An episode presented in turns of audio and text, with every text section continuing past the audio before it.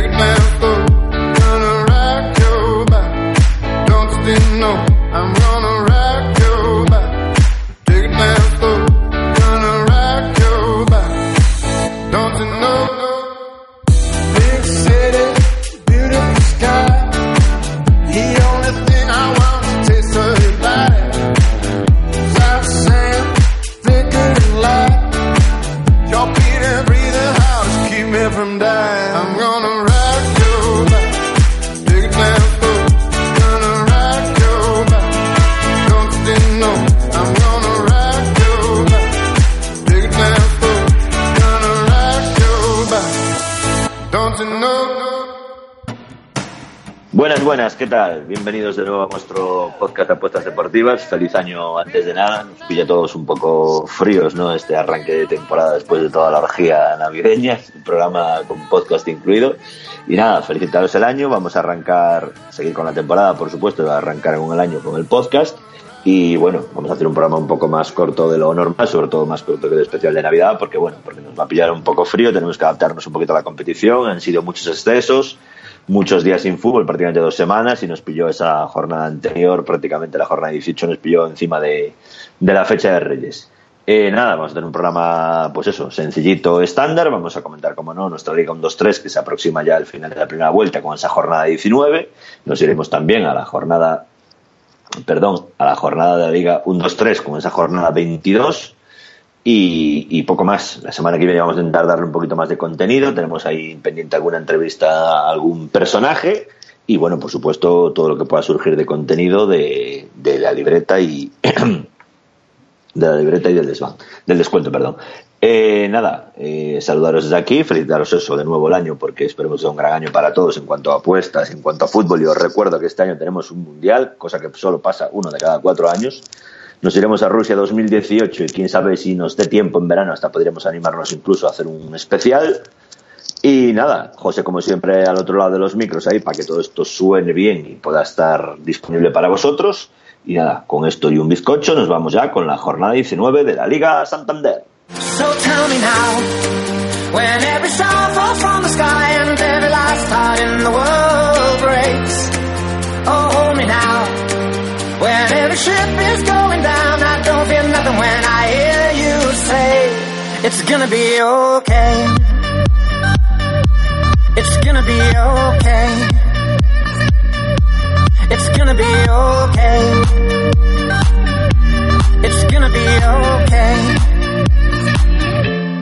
Bueno, vamos ya con esa jornada 19, última jornada de la primera vuelta, ya sabéis que nunca coincide con el final del año, eh, de la Liga Santander y nada, vamos a tener una jornada, pues eso, normal y corriente, con partidos en horarios consecutivos, tenemos partido en todas las horas y bueno, último, última jornada en la que todavía no se deciden los golaverajes directos, como, poder, como podréis bien comprobar. La semana que viene empezaremos con los duelos directos, volveremos a lo que es la repetición de la primera jornada de liga. Pero bueno, antes de nada vamos a ver estos partidos que nos trae esta última jornada y vamos a empezar después de toda la última jornada y toda la bacanal de copa que hemos tenido esta semana. Estamos grabando un poco entre semanas, sabemos algunos resultados sí, otros no, con lo cual no tenemos toda la información, pero bueno, vamos a intentar hacer un podcast lo más completo posible.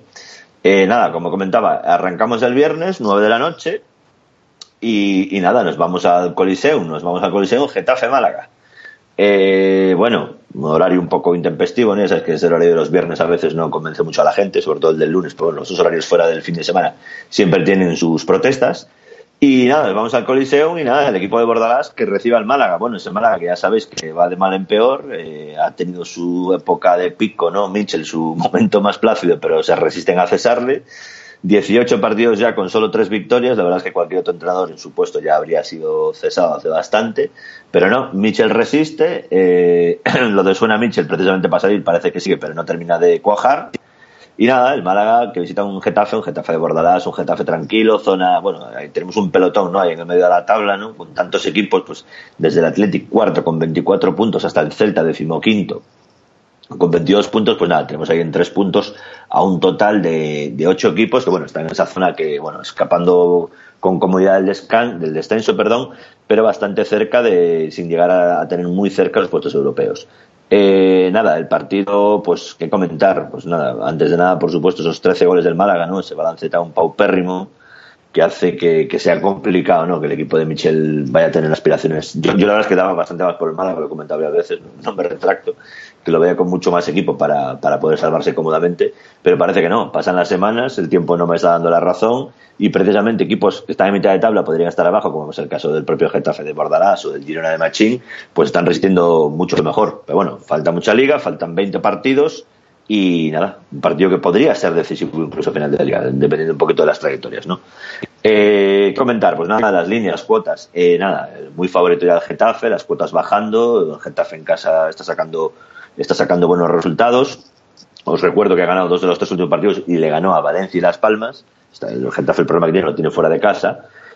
Y el Málaga, pues nada, el Málaga que arrastra una racha malísima, una racha que le va a costar mucho. Aquella victoria en Anoeta parecía que asomaba, ¿no? Un pequeño rayo de luz en el equipo, pero bueno, estas derrotas consecutivas con Betis, a la vez Español, la verdad es que lo han dejado muy tocado y dejan la situación de Michel muy complicada. Eh, ¿Volverá a dar un rayo de esperanza al Málaga? Puede ser, puede que no. Difícil. No sabemos en qué momento podría caer Michel como entrenador, pero claro, es que estos 11 puntos en 18 partidos son números clarísimamente de descenso, al igual que tiene Las Palmas. Eh, ¿Qué comentar más del partido? Eh, la línea de gol, 2.25, pues lo que comentaba antes, ¿no? El balance goleador del Málaga es paupérrima esta temporada. Y bueno, el Getafe de Bordalás está acostumbrado a amortizar sus puntos, a amortizar sus goles. Y nada, las casas se ponen claramente del lado del under, ya te bajan directamente la línea medio punto. Y estaba comprobando ahora, además, como datos, si os interesa, que en los últimos seis partidos no ha habido más de dos goles en ningún partido del Getafe incluso un 0-0 por el medio, o sea, y los seis últimos partidos, porque es el dato que me gusta dar de referencia como trayectoria, eh, han sido todos, ambos no marcan, con lo cual imaginaos un poco el, el, el, cruce de caminos, ¿no? Guatemala y Guatepeor. Con lo cual creo que va a ser un partido raro, un partido, bueno, que el Málaga es capaz de dar el golpe en la mesa, pero el Getafe está muy armado atrás, le, le podría valer el punto incluso, el Getafe está claro que tiene que ir sumando, pero ya con 23 empieza a verlo más claro. Y nada, la distancia con el descenso ahora la marca la vez con 15 y esos 8 puntos del Getafe tiene que mantenernos de colchón como sea. Eh, a ver, a ver ese choque extraño, ¿no? Entre Bordelás y Michel, a ver, a ver qué nos depara. Eh, nada, abandonamos ya la jornada del viernes y nos vamos a la jornada del sábado. Eh, bueno, partido del sábado a la una, el horario más raro de todos habitualmente, el que se suele cargar Tebas cuando cuando no hay un partido. Nos vamos a Montilivi, vamos al campo de uno de los equipos de moda, evidentemente. Vamos al campo del Girona y otro partidito de, los que iba a decir de la zona baja, pero no tan baja porque el Girona también está cómodo con sus 23 puntos, al igual que el Getafe. Girona Las Palmas. Eh, bueno, Paco Gémez, ¿no? Que empieza ya a tener sus obligaciones. Paco Gémez que sigue viendo que la inercia del equipo es muy mala, ha intentado insuflarle un poco de, calor, pero parece que le está costando. El otro día esa victoria que parecía al principio, ¿no? Ese gol de Las Palmas en casa contra Eibar que parecía que podía ya iniciar un poco algún tipo de remontada, pero no, la verdad es que el jugó, jugó un buen partido, consiguió remontar, el así que también se ha posicionado en una zona muy cómoda en la tabla, ya casi con los ojos en Europa. Y, y, bueno, un partido que muy parecido al partido del viernes, al Getafe Málaga, el equipo de casa el equipo recién ascendido también está haciendo una muy buena temporada y recibe un equipo con buena plantilla, pero que está haciendo una temporada desastrosa. Es un calco este Girona Las Palmas del Getafe Málaga del viernes. Las cuotas prácticamente también son un calco, un pelín más baja la cuota de Las Palmas que la del Málaga.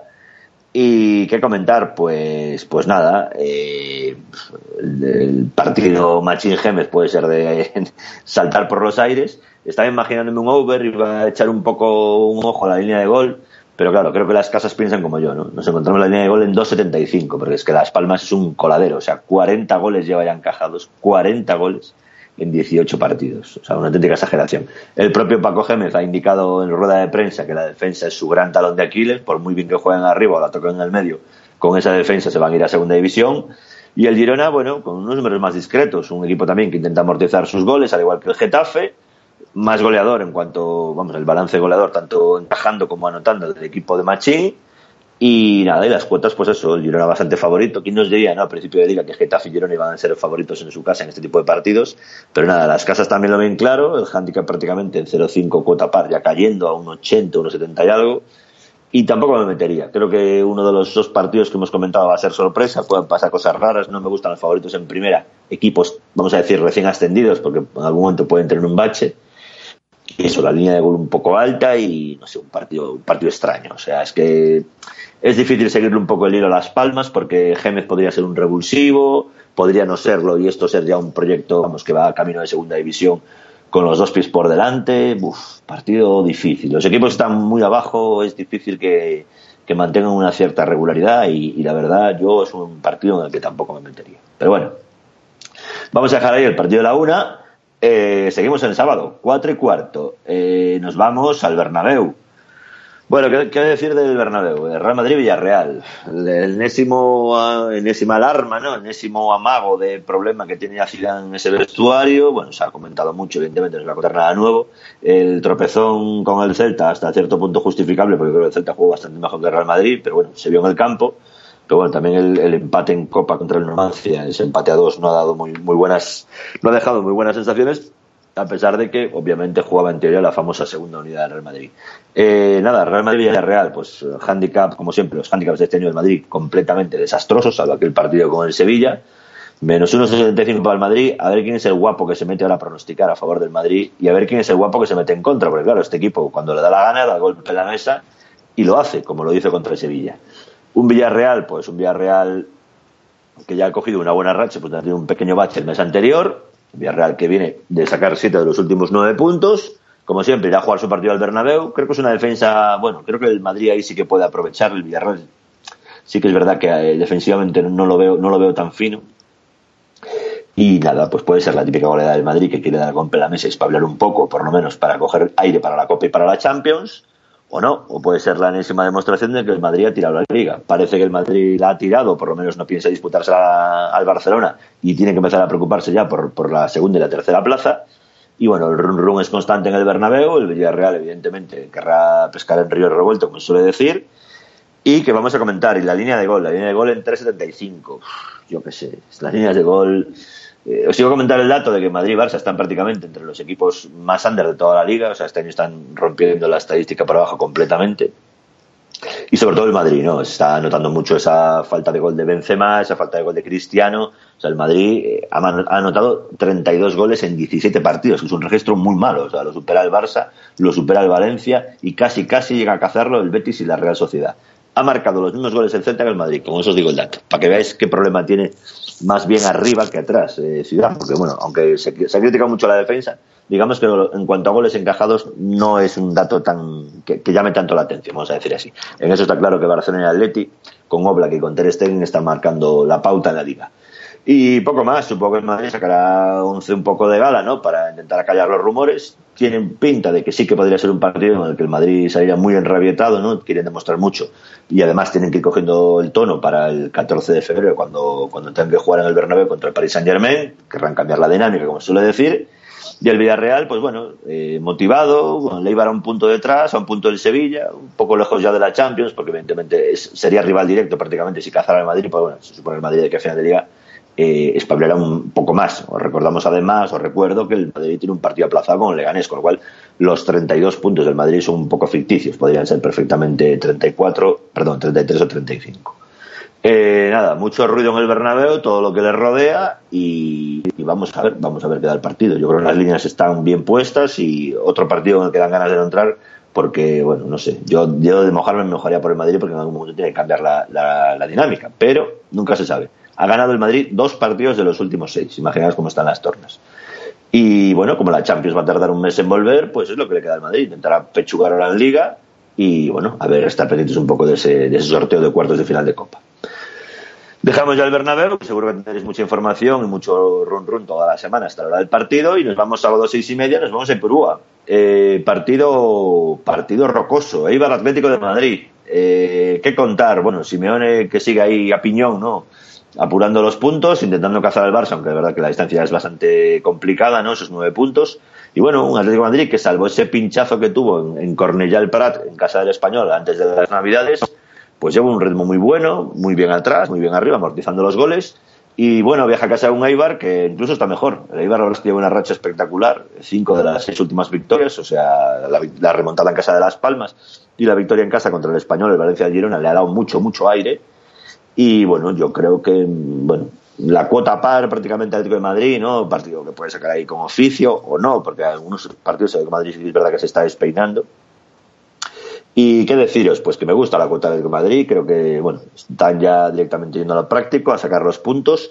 Evidentemente, de estar eliminados de Champions le han, le quitado un puntito ¿no? de, motivación en Europa, porque la Europa League no es lo mismo, y creo que si menos le va a utilizar un poco más en Liga. Intentará, pues eso, intensificar más un poco a los jugadores, y también centrarse en la eliminatoria, evidentemente, que tendrá de Copa en sorteo de cuartos. Y el Eibar, pues bueno, con la mochila llena de puntos, cómodo, cerquita de Europa, un puntito tan solo de Villarreal. No sabemos si este año se animará a pelear por ello. La verdad es que la remontada ha sido espectacular. Y, nada, muy lejos ya del descenso, 12 puntos por delante. Y nada, intentar ir sumando lo que pueda para tener un final de temporada plácido. O incluso, llegado el mes de abril, pues plantearse un asalto, un asalto a plaza europea. Eh, la línea de gol, la línea de gol, bueno, la línea de gol es espectacular. O sea, me, ha llamado mucho la atención, y lo comentaba con José antes de grabar la línea de gol, tuve que ir a comprobarlo otra vez porque yo creí que me estaba equivocando. O es un error, o yo no sé qué puede pasar aquí. Creo que la línea de gol está en dos. En dos. O sea, yo he visto muchos 2.25 esta temporada, lo sabéis, ¿no? Porque los equipos juegan un poco más under, ¿no? El Getafe, a lo mejor, pues el Leganés, ¿no? El Pichu Cuellar. Hay porterías ahí que están muy blindadas. Pero la línea del Eibar Madrid en dos, yo creo que estamos en el récord de la temporada.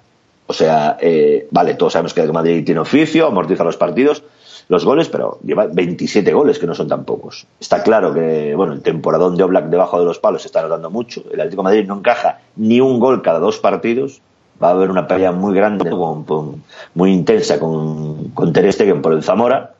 Pero bueno, el Eibar lleva registros goladores bastante altos, 24 goles a favor, 30 goles en contra. Yo no sé hasta qué punto una línea en dos es posible, y menos un equipo como el Atlético Madrid, que tiene mucha pólvora arriba, que ahora tiene a Diego Costa y que yo creo que es un equipo que va a salir motivado. O sea, me parece muy rara esta línea, no, sé cómo han podido deducir tanto eso o de qué dato han podido hacer esa media.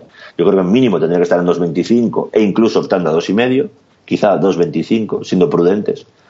Y además es que revisando los últimos partidos de Leibar estaba comprobando ahora que, es que salvo el 0-0 en Getafe, todos los demás han sido over 2,5. No sé yo exactamente la, casuística esta. Es verdad que el Atleti, bueno, no, no lleva una racha bastante alta de, partidos en los que ambos no marcan, pero no sé, raro. Yo, si os animáis con el over 2 o utilizar el over 1,5 de Banker, a mí me parece una idea cojuda. Es lo que más me ha llamado la atención con diferencia de este partido.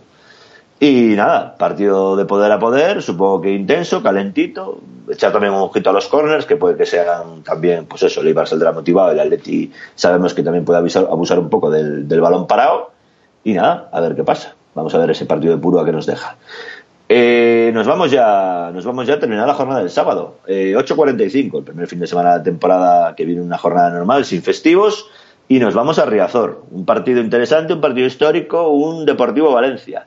Eh, nada, ¿qué decir? Pues un choque de trenes curioso también, ¿no? Ese Valencia que, bueno, que ya ha perdido un poco el, fuelle, ¿no? del, inicio de temporada. Pero bueno, Marcelino, evidentemente, sigue jugando buenos partidos, ¿no? Ese, eliminatoria 4-0 frente a Las Palmas. Ha dejado un buen sabor de boca, se ha remontado con el Girona en, en, Mestalla el día de Reyes ha cortado un poquito esa racha, ¿no? Que traía mala de, los últimos partidos de Valencia final de liga, que salvo la victoria con el Celta había acumulado tres derrotas en conjunto marcelino y parecía que por fin iba a aterrizar. Pero bueno, ha vuelto a coger un poquito de fuerza. El Valencia está ahí peleando, pues obviamente, por meterse en Champions. Parece que, bueno, esos cinco puntos, perdón, esos ocho puntos que le llevan al Sevilla pueden ser decisivos ya, un poco ya en la, digamos, en la parrilla, ¿no? Para alcanzar esa cuarta plaza. Y nada, viaja a Coruña, un deportivo que, bueno, sigue dando tumbos, semana buena, semana mala, ahora le toca la semana buena, consigue un meritorio empate en casa del Villarreal. Venía muy tocado de esa derrota en Barcelona y sobre todo de esa derrota en el derbi gallego y nada, un partido que rememora otras épocas, evidentemente, con, aquella famosa Liga del Deportivo perdida por el, por el penalti de Jukic y esa rivalidad que mantienen desde entonces, ese cierto pique. Yo también opto por un partido calentito, la verdad. No va a ser bien recibido el Valencia en Riazor, como suele ser costumbre en los últimos años.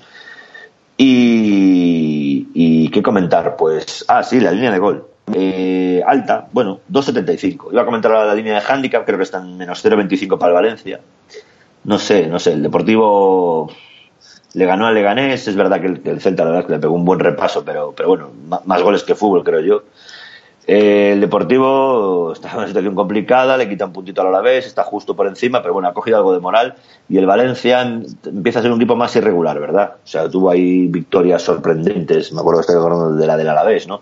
De equipo campeón que sin jugar bien gana, pero, pero bueno, es irregular, Barcelona ya ha dado muestras de que no es oro, pues eso, todo lo que reluce y también me parece un partido complicado de entrar. El Deportivo muy necesitado, el Deportivo casa suele apretar, es donde saca los puntos. Y yo qué sé, qué deciros, pues nada, menos 0,25, que no me gusta, que ni para ti ni para mí y que no creo que el Valencia esté ahora mismo en condiciones de, de ir con tanta seguridad. Pero bueno, puede ser un empate, me parece una cosa muy probable, además podría valer incluso a los dos, va a ser un partido, quizás un partido bronco, un partido difícil. Y la línea de gol en 2.75, pues incluso me parece alta. Me parece alta porque es verdad que el Deportivo tiene muchos problemas atrás. Es el segundo equipo más goleado de la liga después de Las Palmas, 35 goles, que es una burrada. Pero bueno, el Valencia lleva unos números espectaculares también, dos goles a favor de media por partido, incluso algo más. Pero no sé, no todos los partidos son iguales y a mí este no termina de verme muy bien. No me gusta el over, me parece una burrada 2.75, creo que puede ser un 1-1, un 2-0, un 0-2. Y si tuviera que tirar algo, la verdad es que yo personalmente me tiraría de under.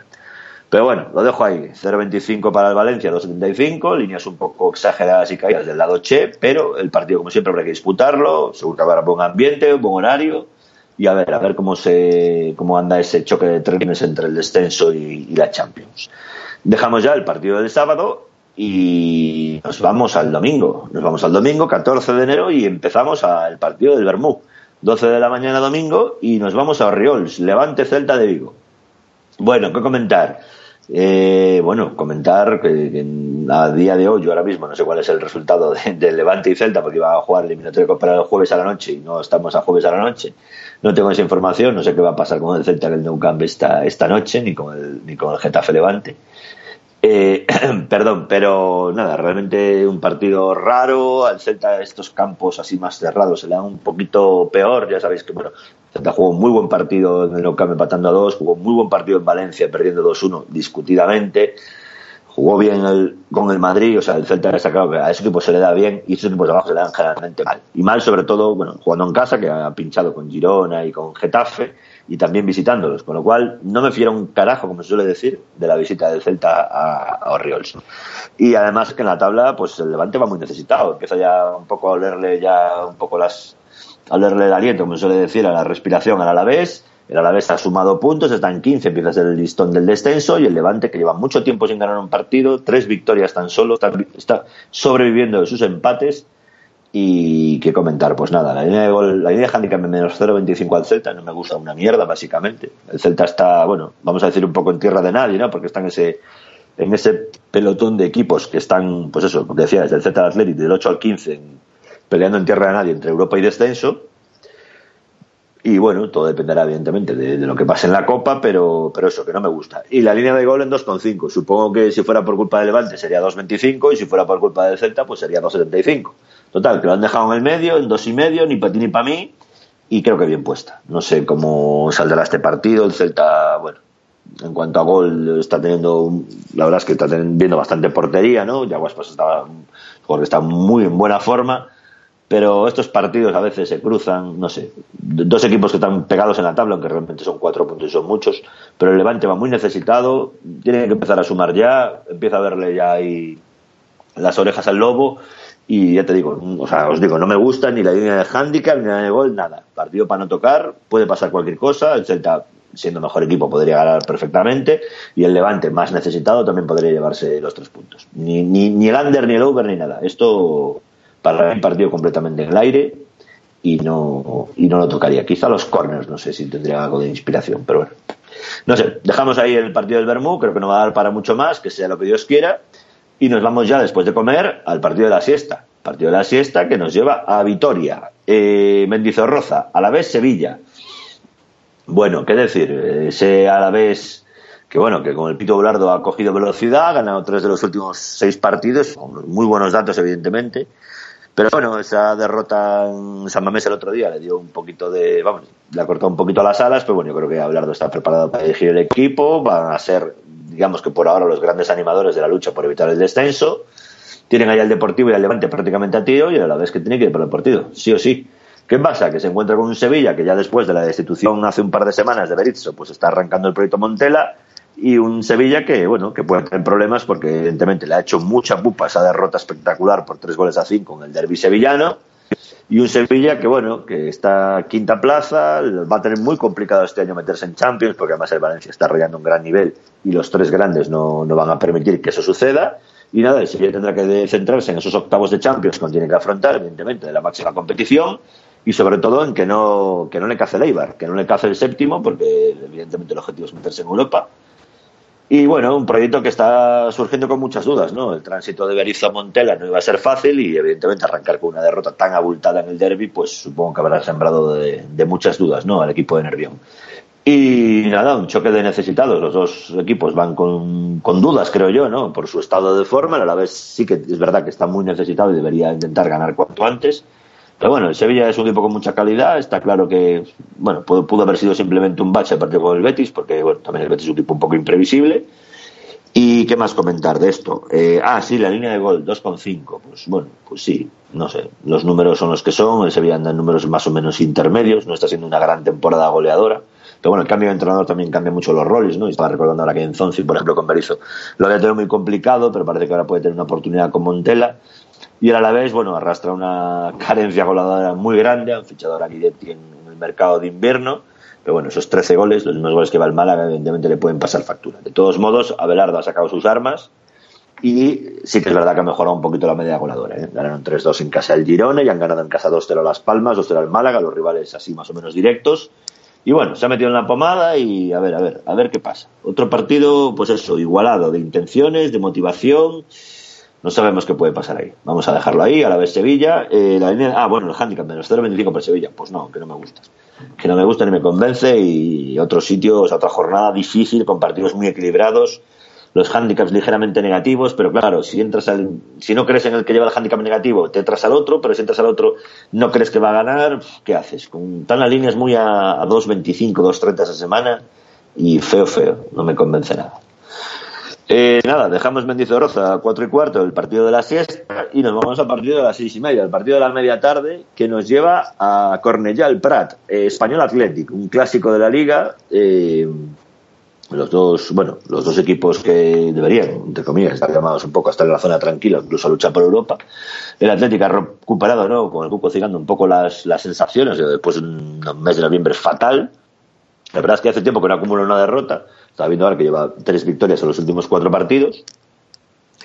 Y nada, viaja a casa del español, que bueno, ha enganchado ahora ya dos victorias seguidas, ¿no? Con esa sorprendente victoria en la última jornada de liga contra el Leti y esa victoria eh, por la mínima en casa del Málaga, que le ha dejado el marrón al pobre de Mitchell y ha conseguido que, que Quique Sánchez Flores, eh, pues eso, sume puntos y se vuelva también a la zona tranquila de la tabla. Y poco más. Eh, estaba viendo ahora rumores ¿no? de un posible interés por, por Quique Sánchez Flores desde Inglaterra. La verdad es que sería curioso ¿no? que se marchara a la final de temporada. Pero bueno, tiene muy buen cartel en las Islas Británicas y, hombre, no creo yo que a mi temporada, pues eso, que el proyecto de, de Quique se vaya a dejar así un poco en ascuas, ¿no? Pero bueno, sí que es cierto que ha sumado siete puntos ahí en las últimas semanas, ha conseguido ya meter al equipo a la zona tranquila, escapar un poco de, de los ardores del descenso y supongo que irá, pues eso, un partido de tu, de tú a tú con el Athletic. Las cuotas muy parecidas prácticamente, ¿no? Handicap cero para los dos. Mm, no sabría qué decir, la verdad. Es, este sí que es un partido equilibrado y puede pasar cualquier cosa. Y la línea de gol en 2.25. Eh, el español está claro que tiene muchos problemas con el gol. Los datos son bastante reveladores, ¿no? O sea, 15 goles ha marcado el español en toda la liga. Los peores datos del campeonato, a excepción de los tres equipos que están en descenso directo. Y el Athletic, pues bueno, el Athletic está viviendo un poco ¿no? de los goles de Aduriz y del rendimiento en casa, pero bueno, también lleva unas cifras bastante modestitas, ¿no? Un 20-19 a favor en goles, pero bueno, ha sumado los puntos para estar ahí tranquilo, más pendiente de la Europa League que otra cosa y evidentemente de, de intentar acabar la, la temporada lo mejor posible porque ya no está en Copa, como bien sabéis. Y, qué más, pues nada, partido, eso, partido raro, no sé, no sé qué decir. Otro partido que puede pasar cualquier cosa, las casas tampoco se mojan, yo pues no me voy a mojar, tampoco me gusta la línea de gol. Y nada, un clásico de la Liga Española que, bueno, algo más de necesidad en el español, pero no creo que, aclare mucho las cosas. Dejamos ya el partido de Cornellá, seis y media, y vamos a hacer la jornada con el supuesto partido de la jornada. Eh, nos vamos a Noeta, 8.45, domingo, horario estelar, ¿no? El super partidazo del Plus, Real Sociedad Barcelona. Pues nada, eh, ese Barça que no sabemos qué va a hacer en Copa, siento por esto de grabar en tres semanas, lo malo que tienen las competiciones por el medio. El Barça que viaja a Noeta y evidentemente una mochila de puntos muy grande. Parece que la única amenaza real es el Atlético de Madrid, pero bueno, son nueve puntos, que son muchos puntos. Os recuerdo más que el Barcelona empató cuando Metropolitano, con lo cual podría tener el factor cancha a favor en la segunda vuelta para el golaveraje directo. Y, y, nada, y viaja a casa de la Real. La Real, otros equipos que empezó como un tiro, que para Europa, que empezó a perder fuelle y bueno, a pesar de que consiguió antes de Navidad ganar al Sevilla, pues lleva una racha muy mala. Eusebio, bueno, no voy a decir si criticado, ¿no? pero la pasó un poco lo que al Betis, ¿no? En tierra de nadie, que parece que iba a Europa y se va a quedar corto. Y nada, un partido clásico, un partido que sí que es verdad que algún año salta la sorpresa. Se le da bastante bien a la Real el Barça en su casa y qué iba a decir yo, el handicap en menos 1.25. Yo creo que son líneas bastante estándar. Al, Madrid le han subido los handicaps en general, han pasado de menos 1.25 a 1. Al Barça todavía se los mantienen en menos 1.25 en esta liga, que parece que la va a tener bastante de cara para, para ganar. Y en cuanto a goles, pues línea alta como siempre, como no, 3.25, la Real además defensivamente tampoco es ya un prodigio y el Barça ha acumulado una trayectoria brutal, casi rozando los tres goles por partido, aparte pues, con tan solo siete goles encajados. Y un partido raro, un partido a mí me parece un pelín alta, incluso 3.25. Creo que el Barça va a intentar meter oficio, porque bueno, tiene eliminatoria de Copa, luego la semana siguiente también hay partido. Querrá cumplir un poco con el trámite y bueno, mantener la racha. Está claro que el Madrid ya está muy lejos, son 16 puntos, aunque bueno, sigo diciendo que pueden ser 13 por el partido aplazado, pero en cualquier momento puede pinchar. No lo sabemos. No sé si ahora mismo el Atlético Madrid tendrá, estará en un nivel de forma tan alto como poder cazar al Barça dejamos un partido clásico de la liga ahí. Eh, no sé, las sensaciones son raras, la verdad. Pillas un poco, nos pilla todos un poco fríos, ¿no? Después de las navidades. Yo creo que, que también puede pasar de todo y tampoco me, tampoco me mojaría en exceso. Quizá con las tarjetas, no sé si la cosa puede ser un partido bastante, bastante tranquilo en ese aspecto. Eh, nada, terminamos la jornada de liga del domingo con el partido de la jornada y vamos a cerrar esta jornada 19 el lunes. El lunes son el partido de los lunes, que nos deja un apasionante e interesante Betis Leganés. Veo ya mucha early ahí entrando a saco al Betis, eh, mucho handicap negativo. El handicap está ahora mismo creo que es 0.25 todavía, la verdad es que es un pelín goloso quizá. Pero estamos en lo de siempre, Betis Leganés, ¿qué decir? El Betis ha cogido ya, parece que ha cogido un poquito de aire, ¿no? Ese setting irregular parece que vuelve a coger forma esa victoria en casa del Málaga, esa victoria en casa del Sevilla, evidentemente, rivales históricos y directos le han dado, han dado mucha, mucha cancha. Pero bueno, venía de tres, de tres derrotas con, el, con Las Palmas y con Atlético Madrid y con Athletic y se ha quedado en tierra de nadie. Es un equipo, pues eso, muy regular, muy cambiante en cuanto a sensaciones. La victoria en el derby le da muchísima moral. Parece el partido propicio, ¿no? Para que el equipo de casa gane y sume puntos y suba ya, quizá incluso animándose a, a pelear por Europa, pero es que el Leganés es la caja de las sorpresas están empatados a puntos, 24 puntos, pero es que el Leganés equipo completamente imprevisible. O sea, viene de ganarle en casa al Villarreal, a la Real Sociedad, equipos evidentemente que tenían candidatura europea.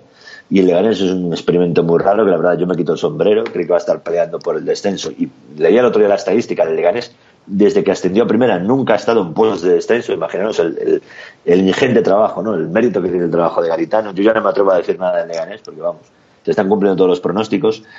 Y bueno, sí que me atrevo a decir algo. Eh, la línea de gol 2.25. Bueno, los números de Leganés espectaculares arriba y abajo. 13 goles a favor, el equipo menos goleador de la categoría, junto con Alavés y Málaga, y 14 goles en contra. O sea, el único equipo que defensivamente le hace sombra al Atlético Madrid y al Barcelona. Es absolutamente de coña. O sea, realmente los números son sorprendentes, ¿no? Y eso, nada, la línea de gol en 2.25 muy bajita, como era de esperar, aunque el Betis evidentemente aporta mucho más en cuanto a goles encajados y recibidos. Y Betis menos 0.25. Si os animáis, me huele un poco a Public Bet, no me gusta, no creo evidentemente que le ganes del zarpazo, pero podría ser un empate y alguno se comería un, vamos a decir, un handicap ahí, un, un medio, un medio rojo. Partido interesante, vamos a ver qué hace Setién, ¿no? Un equipo que estaba llamado eso, a hacer fútbol espectáculo y a, hacer un buen fútbol en la liga, contra un equipo que, bueno, a lo, a lo suyo va sumando y ahí los tenéis en la, en la, tabla con los mismos puntos y quizá uno de ellos pueda, pueda pelear por entrar en Europa. A ver, a ver qué nos deja el partido del lunes. Y nada, con esto ya terminamos este análisis de la jornada 19 de la Liga Santander, última jornada de la primera vuelta. Recuerdo que eso, que la semana que viene habrá Copa. Y nada, si José me deja paso y me deja tomarme un pequeño descanso y beberme un poco de agua, nos vamos ya con la Liga 1-2-3.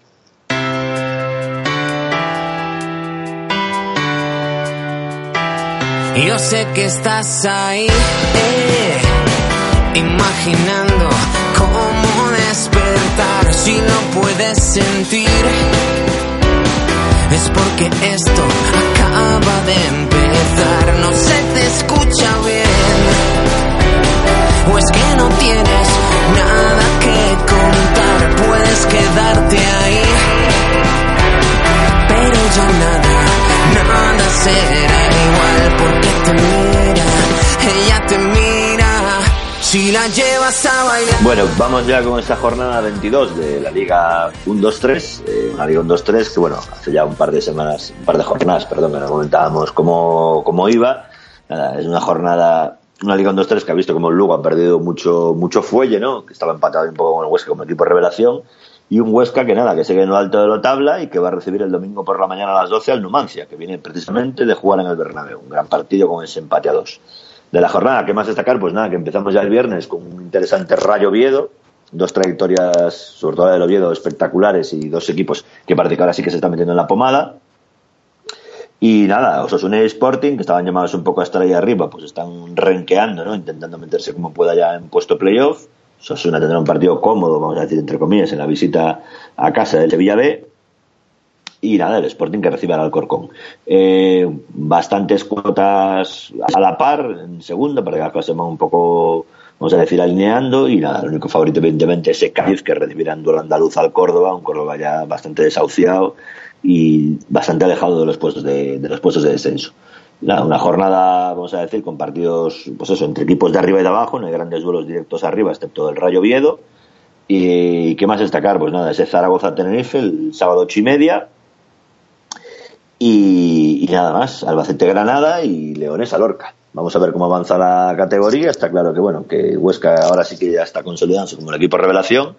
Pero bueno, ya veis que cualquier relajación es peligrosa. El Lugo ha estado tres semanas sin, sumar un punto, ya se ha visto adelantado prácticamente pues por seis equipos delante de él. Y en la zona de abajo, pues lo que comentábamos, los filiales que lo están pasando muy mal, y Lorca y Córdoba, que son dos proyectos que evidentemente tienen muy mala pinta y con muchas posibilidades de bajar a segunda vez.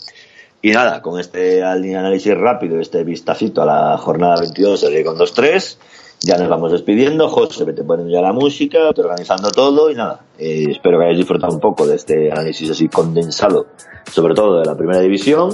Comentaros que la semana que viene intentaremos volver como siempre. Seguimos con la Copa entre semana, que nos va a estar, un- nos va a estar un poco ahí disturbiando, entre comillas, los análisis de Liga. Y eh, falta aún todavía un mes para que vuelvan las competiciones europeas, a Liga de Campeones y a UEFA Europa League.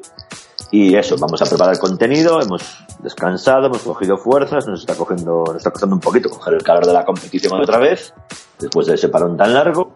Y nada, estaremos aquí como siempre, redes sociales abiertas, escuchamos vuestras preguntas y eso, intentaremos también traer algún, a un invitado que sé que os gusta. Sabemos que habéis disfrutado mucho, ¿no? Con esa pequeña gran orgía de- del especial navideño y nada, intentaremos traer eso, gente interesante para comentar cosas interesantes porque además os agradecemos mucho que la gente va aportando temas en internet, en Twitter y creo que, que merece la pena darle un poco una vuelta. Nada, un saludo aquí del amigo Eteus, un saludo también de José que está ahí detrás y venga, hasta la semana que viene, un saludo.